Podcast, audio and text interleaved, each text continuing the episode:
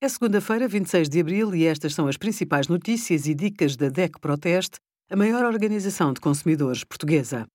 Hoje, em DEC.proteste.pt, sugerimos dúvidas frequentes sobre o preenchimento online do questionário dos censos 2021, as regras em vigor no atual estado de emergência e a resposta insatisfatória da Provedoria de Justiça à nossa denúncia sobre desigualdade nas comissões bancárias.